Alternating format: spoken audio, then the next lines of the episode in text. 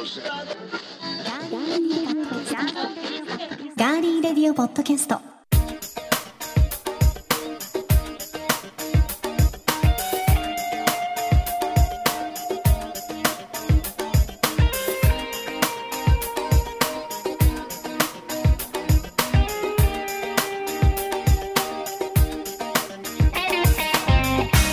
皆さんこんにちは。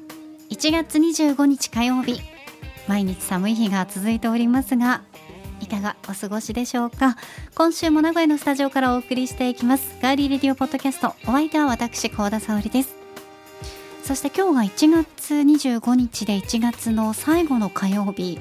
1ヶ月ね1年始まって経ちましたけどどんな感想をお持ちでしょうか？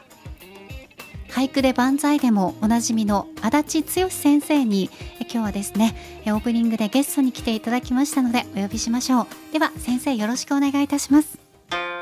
皆さんこんにちは。俳句で万歳、えー、審査員の足立でございます。本年もどうぞよろしくお願いします。えー、喋りあんまり慣れてなくてたどたどしくてすみません。はい、えー、どんな一年にしたいかという質問だったが、えー、1ヶ月を振り返ってどうだったか。はい先生。もうドキドキしてるのですいません上がっててごめんなさい、はい。えー、1ヶ月ただただ寒い、えー、毎日 えー、でした。ふざけてますか先生。そんなことないです。これでも精一杯で、えー、藤井君が勝ってよかったなとかですねいろんな1月いいこともありましたし、はい、はい、ただあのオミクロン株というねまた得体の知れないものが蔓延したりということでですねあの皆さん今年もいろいろあのご多幸とご健勝をお祈りして、えー、私のご挨拶に変えさせていただきます。はい、はい、ということでこの時間はですねえ俳句で万歳でおなじみの足立剛先生にえ来ていただきました、はい、先生今日の紫のお着物、はい、とってもあの鮮やかで素敵ですね。ありがとうございます、はい、えそれではですねあのせっかくなんで私が来たので、はい、えっ、ー、とえっ、ー、とリスナーの方から一句、はい、えー、届いておりますのでそちらだけご紹介させていただいてよろしいでしょうか？ありがとうございます。はい、えー、これはでもあのえっ、ー、といつもは高田さんに読んでいただくんですが、はい、それではあの僭越ながら読ませていただきます。お願いいたします。では一句年明けて暇なら聞こうポッドキャスト年明けて今なら聞こうポッドキャスト。ハッシュタグ俳句で万歳。ハッシュタグガーリーレディオポッドキャスト。ハッシュタグポッドキャスト。えー、ガリレディということでですね、はい、えー、ニュージーランドにお住まいのえー、野沢哲夫さんから、はい、えー、俳句をいただきました。ありがとうございました。先生ハッシュタグは読まなくて結構でございます。ね、これこれはこれは苦ではないと。そうです。慣れていらっしゃらないのが失礼いたしました。私が先に言えばよかったんですけど申し訳ございません、はい、はい、ということでございまして。はい。では野沢さんの先生、はい、新年一発一発目はおかしいですね、はい、新年一回目の俳句いかがでしょうか？はい。それでは点数をつけさせていただきます発展。出ました。はい。発展に期待したいの発展ですね、はい、そうです、はあ、今年も幸先ね、お年玉です。お年玉ですね。はい、はい、ということでございまして。はい。よろしくお願いいたします。はいありがとうございます、はい、足立先生でした。ありがとうございました、はい、さようなら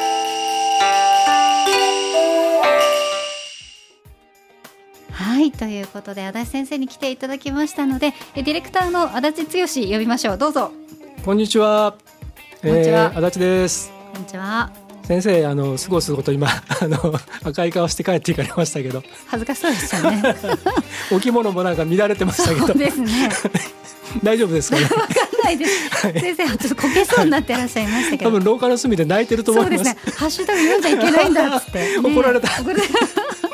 優しく怒られたっていうね、はい、あれですね。もうなんかあのえっ、ー、となんだっけあの真綿で首を絞められるような。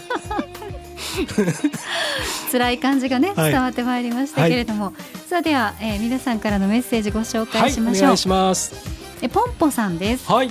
えー、さて今日は4日ながら火曜日その火曜日はガリの日です沙織さん足立さんよろしくお願いしますと必ずですね、うん、火曜日には、はい、このポンポさん、うん、ガリレディガーリーレディオポッドキャストのハッシュタグをつけてツイートしてくださいます、ありがとうございます。ありがとうございます。そしてアポロさんです。はい。アポロさんも、えー、とたくさんのポッドキャストを聞いてくださっているんですがはい。その中にも1月1日と1月4日のガリレディ聞いたよというメッセージいただいていました、はい。ありがとうございあます。りがとうございます。今年もよろしくお願いします。お願いします。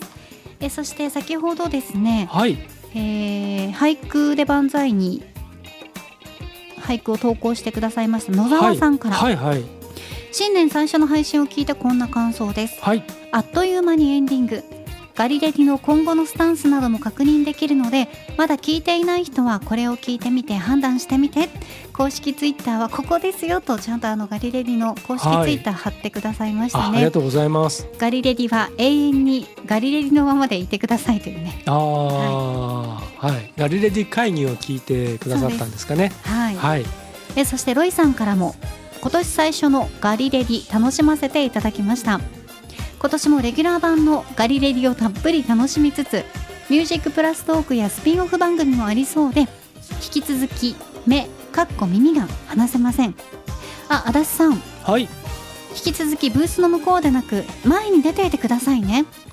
お二人の掛け合いも楽しみの一つですともうね本当にありがたい、もうその言葉だけで僕は生きていけます。ロイさんのね、はい。優しい言葉でね。ありがとうございます。そしてね、はい。ツイッターで8度目の夏の夜空さん。はいありがとうございます。足立 D のツイッターのアイコン。うん。綾野剛さんに似てるとずーっと思ってました。でしょ？なんで黙っちゃうんですかそこ そういう人もいるんですよ。いやだからはい。それに対して私はちゃんとはい。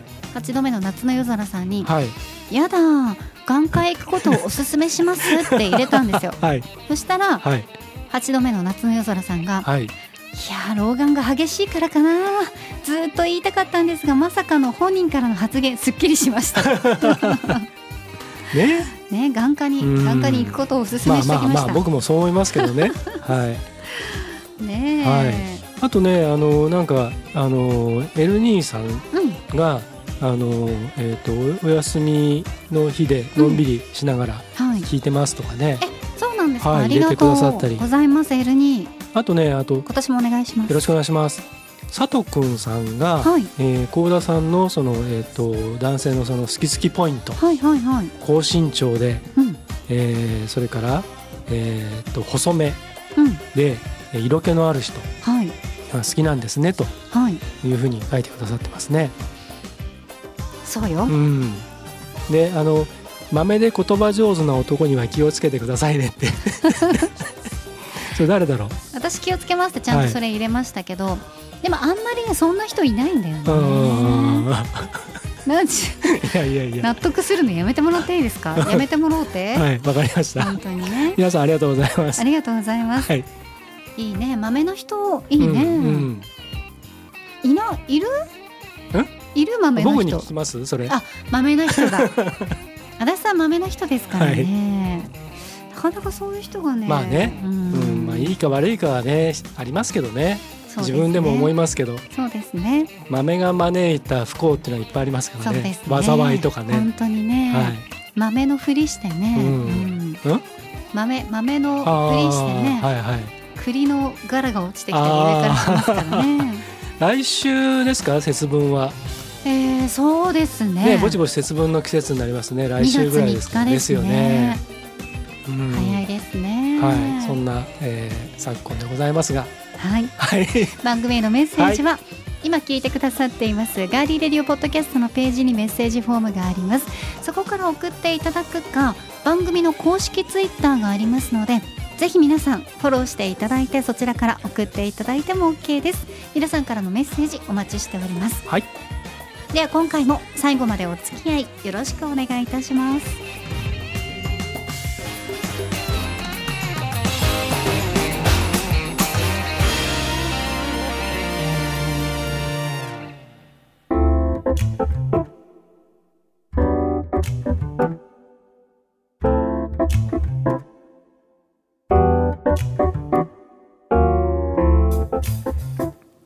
タジオからお送りしていますガーリーレディオポッドキャスト。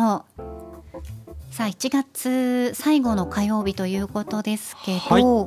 まあ、新しい年が始まるとこう1年また新たに頑張ろうっていうワクワクする気持ちの方が強かったりしますよね、うん。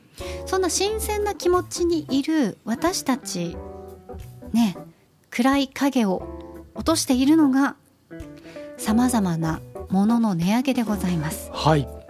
困っちゃいますねん。本当にね。ちょっとこ今回のはなかなか深刻な感じがちょっとしますね。いろいろ上がるでしょう、うん。新型コロナウイルスの感染拡大によって牛肉や食用油パンなどの食品や電気ガス水道のライフラインなど生活に欠かせないものの値段が次々と値上げされてきています。これは家計に大きな負担を与えたのは2021年もそうでした。去年ですね、ただし2022年もまだまだ値上げラッシュ続きそうなんです。うん。コロナのパンデミックが世界に与えた影響というのは非常に大きくてですね。え各国の入国制限で物流が混乱をきたす中経済の急回復による一部の国での猛烈な爆食などでさまざまな食品が不足するなどありとあらゆるものの値段が急騰しています。日本でも感染拡大が再び始まっていますがアメリカや中国ロシアイギリスなどでは感染者が本当にあの増加傾向ですしまだまだ物の値段というのは高止まりしたままの状態。その影響ですでに今年もさまざまな商品の値上げがすでに始まっています。うん。じゃあちょっと分かっているものをね少し紹介するとしましょうか。はいお願いします。はい、紹介するって言いました今。ちょっとなんかね今日ね、うん。今日今日調子が悪いんですよね、う んこういう時もあるよね。はい。ああうんうんうんうんあああああ。はいじゃあはい。いきますよ、なんか顔真っ赤になってますけど大丈夫ですね。そうなんです今日ね。はい。ファンデーションも塗ってないからはい。すいません。は。はい。いえ食品では山崎製パンが1月出荷分からパン製品を平均で7.3%値上げ実施です。これすごいようね。ん。平均で7.3%だってさ消費税とかいろいろやってくるとさあの下手するとだって10%そういうことですよ。っていう感じだもんね。うん。うんえそしてカルビーは1月末からポテトチップス薄塩味などお菓子菓子17品をおよそ7%から10%値上げ。これも大きいよね。いやだいぶ大きいです。うん。味の素もハンバーグなど家庭用冷凍食品18製品を来月からね来月の出荷分から値上げしまうす、ん。日本ハムも来月よりハムやウインナーソーセージなどをキューピーは3月からマヨネーズやドレッシングなどまたキッコーマンとヤマサはそれぞれ来月と3月から醤油製品を値上げすると発表しています、うんまあ、これがざっと食品、はいまあ、もっと他にもあるんですけど、うんうんうんざっとねまあね、はい全体的にってことそういうことです。はい。また食品以外にも JR 東日本が今年の春より東北上越新幹線などのグリーン料金を値上げする意向です。さらに首都高も4月より上限金額の引き上げを発表。パナソニックは照明機器や蛍光灯、換気扇などを今月から10月にかけて順次5%から30%値上げを実施すると発表しましたう。んえーそしてリクシルは4月からユニットバスやトイレなどを最大40%値上げすると発表しています3040はちょっとなかなかね。うんなかなかね。まあ確かにそのうん。生活必需品的にこうねあのしょっちゅう買い替えるものではないけれども、ええだからこそ結構大きなねもともとが大きな値段ですもんね。そうなんですよ、うん。そして食品以外でここが私は特にちょっと厳しいなって思ってるんですがはい。今年は電気やガス水道などのライフライン系も引き続き値上げされる見通しでこれ今もね着々とずっとこう上がってる状態なので、はい、もう節約するところが見つからないような状況になっています、うんそうだよね。本当にそうです。ん。またオミクロン株が登場したことによってさらに経済の先行きは不透明となっている状態で、うん。収入が増えないのに物価だけがひたすら上昇を続けるという状態が今年2022年は続くかもしれないということです。うん。いかがでしょうか？厳しいですね、大変厳しいですね。うん。あのまあもともとというかここもう何年も何年もうん。日本って全然豊かじゃないっていうのが日本国民は気づいてる人はまだ少ないんですけど、ええ。国際的に見ると非常に貧しい状況なんですよね。あのーよくねテレビとかに出られているうん、日本に住まれてない、うん、ね、著名な方が、うん、あの言われてましたけどこんだけ勤勉に働いて、うん、ね、皆さんあの一定の額もあって、うん、ですごい、ね、豊かに見えるけど、うん。やっぱりその賃金とかが安かったりとか、うん人としてのそういう豊かさっていう部う分ん。に関しては、国際的に非常に日本は劣っているっていう話もね、されていたりしたのを私も聞きましたけど。そうなんですよね。だからその例えば、うん。あのランチでねあの僕たちも時々外で、あはい。の食事することがあってありますね。で例えばワンコインとかっていうお店がたくさんあったりするじゃないですか。でちょっといいやつでも1,000円しなくて美味しくてあの食べれてあラッキーだななんて思うんですけどもそんな値段でランチが食べれる国ってそんなないんですよね。世界中見たって、例えばアメリカなんかのオフィス街とかあの都都市部のねまあ2,000円3,000円しちゃうわけででそのそれこそあの新海誠監督の「天気の子」という映画の中であの少年少女たちが今日はちょっと贅沢しようって言って、インスタントラーメンにあの自分家の台所で栽培している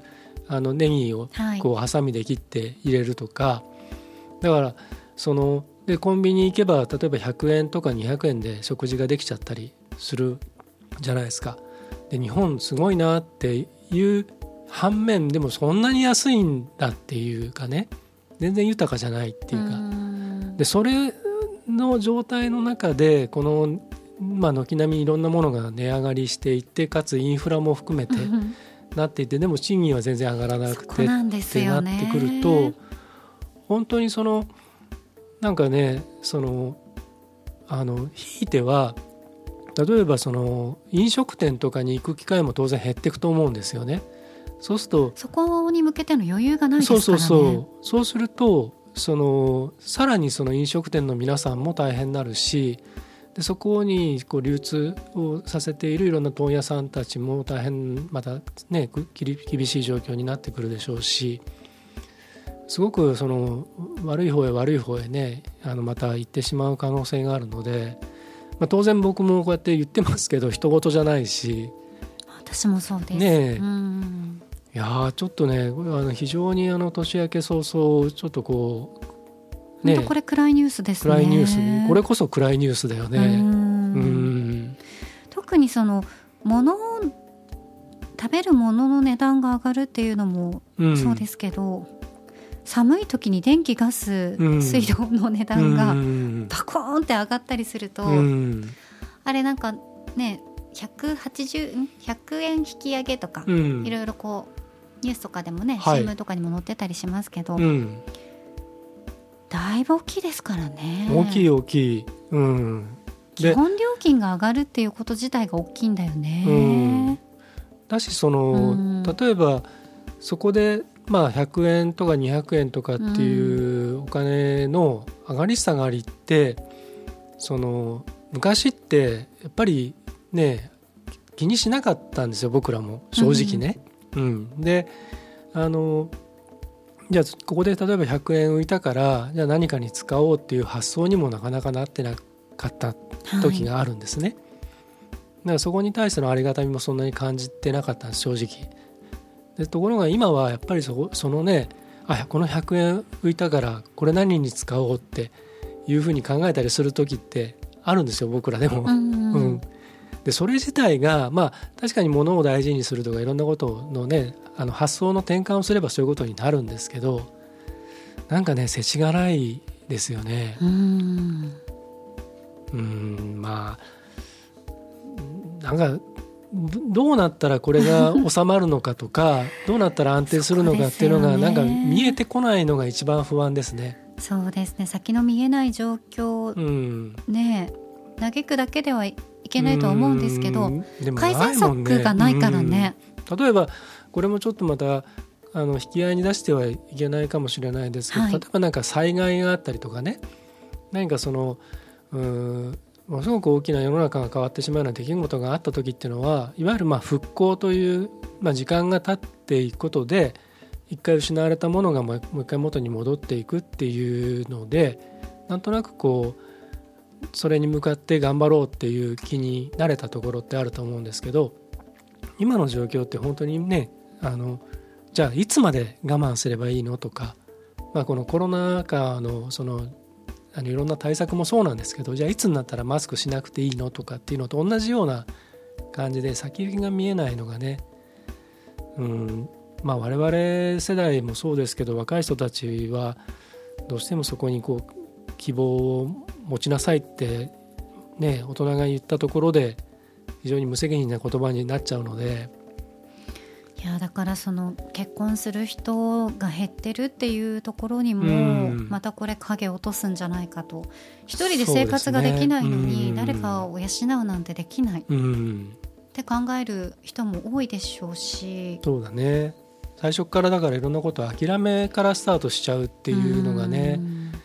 なんかちょっとこう暗淡たる気持ちになりますよね。そうですうねん。まあ、この話はちょっと結論が出る話ではないのはい。であれなんですけど、まあ、まあかといって一人一人が考えていかなきゃいけないっていうことの話ともまたちょっと違うし、まあ、もちろん考えていかなきゃいけないんですけど、うんうんうん。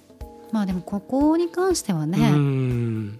私たちがどうすることもできない、節約したって そうなんでねすよ節約が追いつかないもんね。そうなの。せ本当にさっきも言ったけど、うん。節約するところが、うん、こう見つからない状況になってくるわけですよね。そう、毎日もやしだけ食べうん、るとさ、うん。食べてももうそんなに節約できないような状況になっちゃうよねそだこれね。うん、本当にね。そうだから、うん。それこそ例えばまたこれであの酒税もまた値上がりするでしょ、はい、そうなんですよ、ね、値上がりっていうか変わってくるでしょ、変わりますね。そうすると今まではその、ね、収入が減った分とかその、あのービールを、まあ、第3のビールテイスト飲料に変えたり発泡酒に変えたりっていうことで、それで節約っていうのがそれそれさえできなくなってくるでしょ？うん、そうするともう飲まなくなるしかないっていうね、だって飲まなくなるとねうん。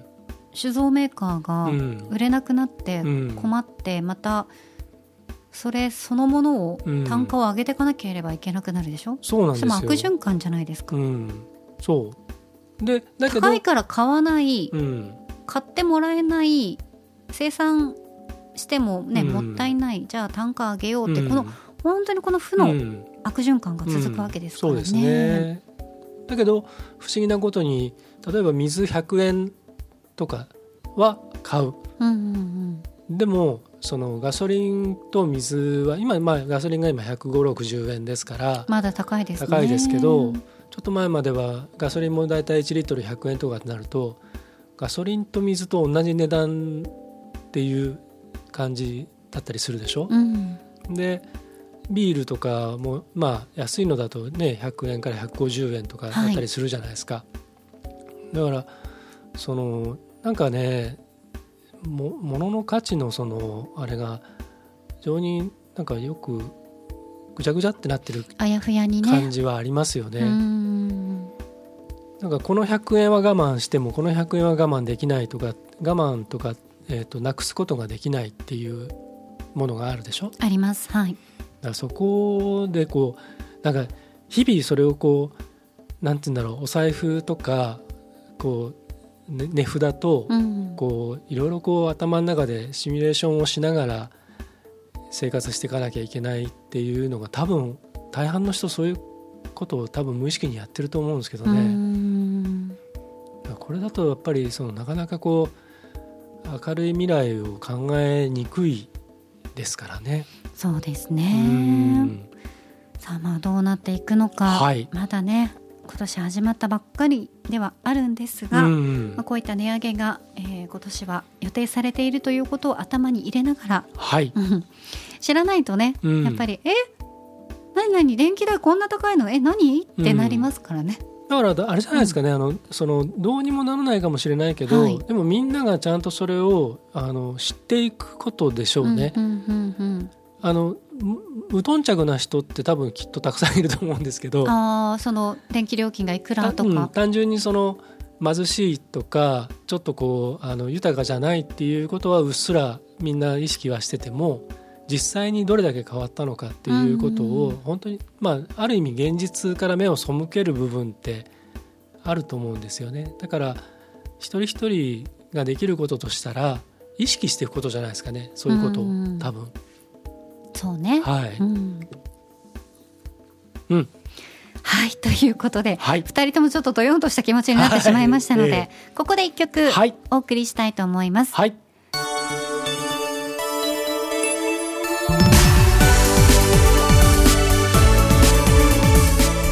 橋高専高校模型部通称模型部というねこの模型部のナンバーです。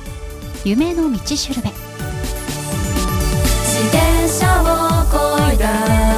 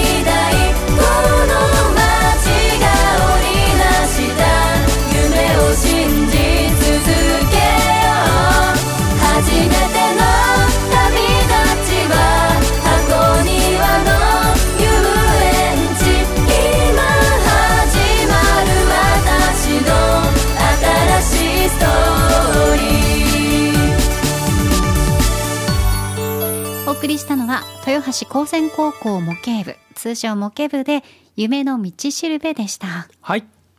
さあ足立さんが関わっているイベントいよいよはい。開催されますね。今週末土日29日と30日にえー愛知県豊橋市ではい。初めて開催するイベントなんですけれどえも、ええ。ー若者による造形作品の競技とその発表の大会、えータイトルがユースモデリングコンテスト豊橋2022というイベントなんですが通称ユーモ豊橋2022というこちらのですね、えー公式テーマソングがこの曲です。はい。でまあその前半ちょっとドヨーンとした、えーなんか未来が、えー思い描けないと、えー夢が持ちにくいこの状況という話をしてきたので、あのおじさんとおばさんが二人でドヨンとして終わりましたからね、なのでごめんなさいね。ここではい。あのこういうあの夢を持った人たちのうん、歌で僕たちがちょっと勇気づけてもらおうとそうです。いうこととあとあ聞いた皆さんにうん。この曲でねちょっとこういろんなことを思い出してもう一度その明日に向かっていく活力にしていただけたらということでちょっと選曲させてもらったんですけれども、はい。はい、これあのえっ、とまあ全国から集まる高校生の皆さんの、えー造形作品も自由なテーマでそれを展示公開して一般の方々に、え投票していただいたりまたあのその、え高校生諸君がその自分たちの作品に込めた思いとかそれをその自らの言葉でプレゼンテーションをしてもらうということの大会なんですけれどもあのこれを、え豊橋の皆さんと、えもう本当に一丸になって、え作っております。であの僭越ながら私あの実行委員長させていただいておりますのでとにかくこれを成功させて、えー来年につなげていきたいと思いますので、えーなんとかね夢の持てる時代を作るちょっとあの手助けになればなと思っております。はいこのイベントですが、えー、29日30日の土日ね愛知県豊橋市にあります豊橋市子ども未来館ここにこで開催されますはい。あ、えっ、とちょっと補足をしますと、補足してくださいね。はい、えっ、とこの実行委員長しっかり しっかりですよ。はい。こちらなんですけれども、はい。あのこのモケ部っていうのがあのこの大会の、えースペシャルパートナースポンサーである、えーエコーティック株式会社さん。こちらがですねあの超音波の、えーいろんなその技術を、えー例えば紅葉、えー加工のその工作機械であったりとかあとはあの消毒関係今あの、えーと除菌とかねそういったことの技術に使っていてであの、えっと、ものづくりを、えー支援している会社なんですけれども、えーこちらがですね若い人たちにそういったあのものづくりとか、えーに対する興味を持ってもらうために、えっと、実は漫画を連載してるんですよね。でその、えっと模型部この、えー豊橋高専高校模型部という架空の学校の、えー部員の女の子たちが、えーそこでいろいろプラモデル作ったりとか、えーなんかそのいろんな地元の人たちと関わったりとかしながら、えーこう成長していくって青春漫画があるんです。でそれが、えー、と最近ではあの声優さんを、えーに出演してもらって、えー、といわゆるラジオドラマ的なうんものを配信していたりとかいろんなあのユニークな展開をしていてでその子たちが歌っているという設定でこの学校のモデルになっているのが、えー、と愛知県のその、えー愛知県立のですね豊橋工科高校という、えー実大の学校があってそこの女子生徒さんたちにこの歌実は歌ってもらいました。はなのでこちらの方はいろいろあの地元のラジオステーションだったりとかウェブの方でも、えーよく流れていたりするので皆さんもねあの若い人たちのそういった創作活動とか夢を応援して、えーいてもらえたらなと思います。ぜひあのお近くの方は会場に遊びに来てください。よろしくお願いします。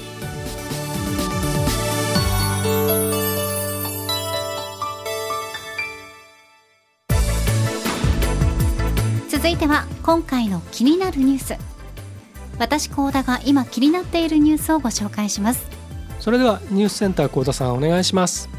はいお伝えします。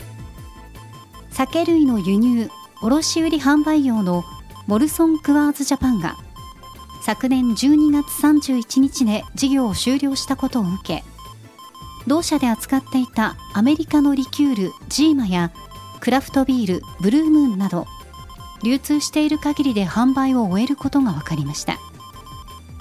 一方で今後の日本での販売については親会社であるモルソン・クアーズ・ビバレッジカンパニーで検討中との情報も出ています。以上ニュースをお伝えしました。ありがとうございました。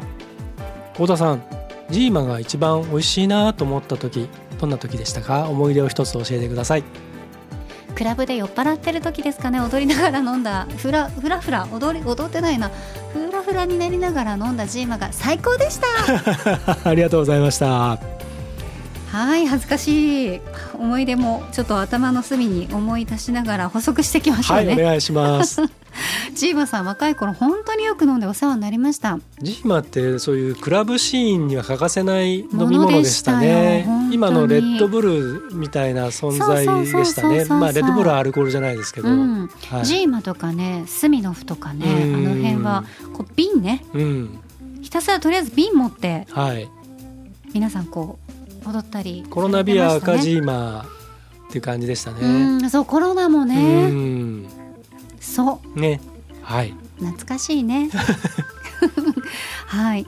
まあ長年愛飲していた人たちから悲しみの声がうん。上がっているんですがモルソン・クアーズ・ジャパンでは他にもね剛殿と私が大好物のはい。タイのビールシンハービールなども扱っていました。はい同社によりますと事業の終了はコロナ禍による業績不振のためだということです。うん。ジーマやブルームーンなど日本での販売は親会社のモルソン・クワーズ・ビバレッジ・カンパニーで販売代理店を探しています、うん。今ですね。なので、えーまあ検討中という情報も出ている。はい。もしかしたらまた飲めるかもという情報も出てるんですがタイのシンハービールについてはなんと代理店が見つかったということです。うん。なのでシンハー様だけでも代理店が見つかってシンハービールは飲めるよと はいうことでございますけどはい。どうですかダチさん？年末でしたっけ？僕シンハービール1時間に3本ぐらい飲んでましたけどね。飲んでましたね、はい。うん氷入れて飲むとうまいんですよね。シンハービールはね。いやあれそのままでも美味しいいやそのままでも美味しいんですけど、うん。あの特に夏場は、うん。もうあの氷入れて飲むとあのタイ料理のあの辛さとね。ね。だからグビグビいけちゃうんですけど。いけますね。あの僕もともとクワーズが好きなんですよ。あビア。そうなんだ、うん、であの若い頃は、僕らの頃ってアメリカンナイズされたうんいわゆるちょっとしたカフェ,、まあ、カフェバー的なものとか、はいはい。あと輸入雑貨の店とかあとあのアメリカンカジュアルの洋服の店とかって大体こうバーカウンターみたいなのがあってでバドワイザークワーズシュリッツとかっていういわゆる海外のビールはい。がハイネケンとか。うんうんうん、があってそれをちょっとまあ要するに国産のビールじゃなくてわざわざそういうのをね、こうちょっと洒落て飲,、はい。飲むっていうでハンバーガーとかあ美味しいですもんね。でその中で僕クワーズがとても好きだったんです若い頃、だからあのな非常に慣れて親しんでいてでここってあのミラーとかも扱ってたりするんですよね。ミラーっていうビール。うん。だからあのただまあだんだんその若い人たちがそういうアルコール離れもあったりとか、うん。であの例えばベルギーのビールとかそのドイツのビールとかそういういわゆるクラフトビール的なちょっと高いビールは、イベントはみんな行くじゃないですか。ね。ベルギービアフェスティバルだったりとか、あのオクトバーだったりとか。でも日常的にみんな飲んでるかっていうと日常は発泡酒だったりビアテイスト飲料だったりするでしょ、だからなかなかそのそのビジネスとしてっていうか商売としてこう日常的に例えばこのこういうビールとか例えばジーマをその箱買いしてる人とかっていうのは、うん。多分家庭ではそんなにいないと思うんですよね。そうですね。まあ、だからさっきみたいにそのクラブだったりとか、うん。なんかそういうねバーだったりとか、はい。そういうところに行くと飲むけどみたいな、うん。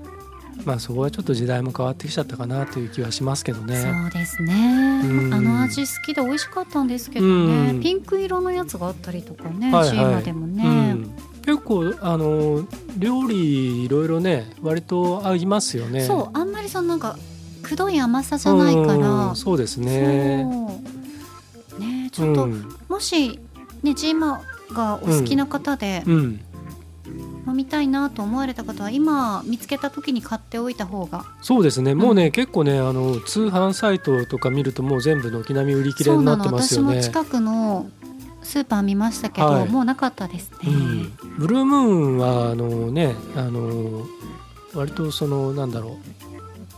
アメリカのクラフトビールが好きな人には人気でしたけどうね、ん。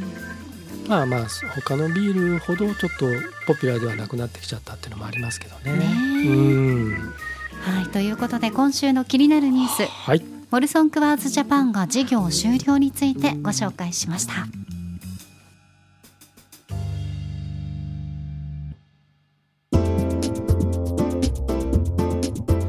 名古屋のスタジオからお送りしてきました。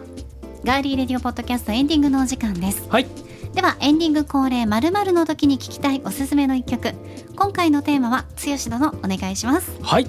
えー、とセンター試験ももう先々週かな、うんうんうん始まったりとか、うんうんうんうんいろいろあのね、えー受験がそれぞれ動き始めてたりとかいろいろします、うんうんうんそんな状況なので、えー、うん。うんうんうん幸田さんがなんか どうしたんでしょうか。はい。それでは。運をいっぱい言う女をやったああなるほど。ああいるでしょたまに。いるいるもう一回ちょっといろいろ喋ってください。あのえー、とそういえば僕もですね、あのが受験はあの僕はあの東京ばっかの、えー学校を何校か受けて、もう全部落ちて、でもうどうしようもなくて、で名古屋に来ちゃったっていう。えー、そうなん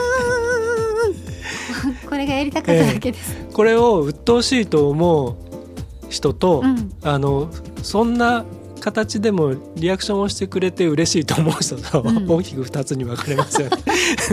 どっち？えー、私はやっぱりいや僕は無理ですけど。前者かな、うん。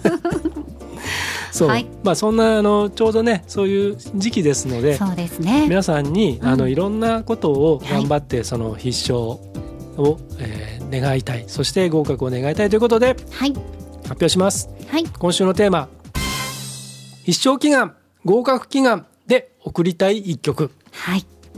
です。さあそうですね。じゃあ選曲をしていただけたということですので、それでは先行幸田沙織。愛。みんながみんな英雄。うん。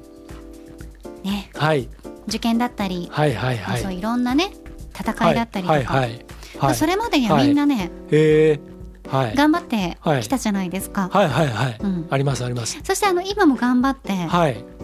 ねいらっしゃいますよね、はい、うん、はい。そんな皆さんが英雄、はい。うん。英雄英雄、うん、ということで、まあ、英今は、雄だからこそうん。英雄みたいな、うざいわー。そういう人いるようんいるね。いる、でっていう人ね。うん、で あとなんでなんだったかな。そうだからね、うん。私もなんか営業さんだったかな。はい、そういうなんかちょっとなんかとはいえうん。なんとか なんとかとはいえ、うん、とはいえとはいえっていう人いました、言うよね。言いますね。とはいえ。はい。とはいえ？であの使いすぎなんじゃないって人いましたよ。うんいやとはいえっていうね。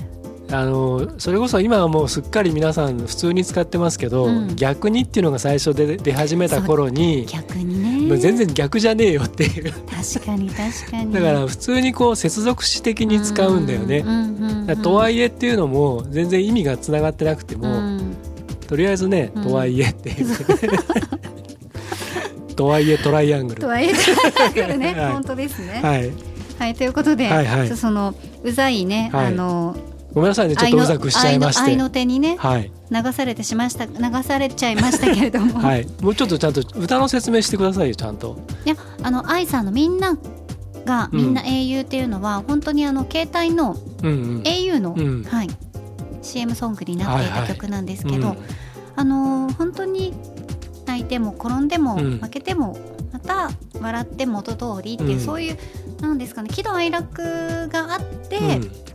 一つのものに進んでいくとはい。そこで自分なりの勝利をつかみましょうっていうような、そんな本当に元気をもらえるような一曲になっているのではい。負けたって勝ったってうん。英雄に変わりないよっていう曲です、はい。はい、ありがとうございました。どういたしまして。はい。じゃあ高校行きましょう。はい今週のテーマ必勝祈願合格祈願で送りたい一曲。高校足立剛。I love you から始めよう。安全地帯。はい。こちらでございます。はい。なくさないで夢を。うん。忘れないで愛を。うん。心を開いて、うん。I love you というね。これですよ。またあの声でね。うん言われるとこう頑張ろうっていう。そうです。で後半いろいろこうフェイクが入って「ほーん」とかっつって「おーいえー」とかっつっていやあれがやっぱりね、やるん玉置浩二さんのはい。歌のの味ですから、うんっていうね。うん、あれがいいじゃないもですか。う田園でもあれがないと田園じゃないわけですよ、そうです。インわかります？トロイントロからね。そうですよ、うん。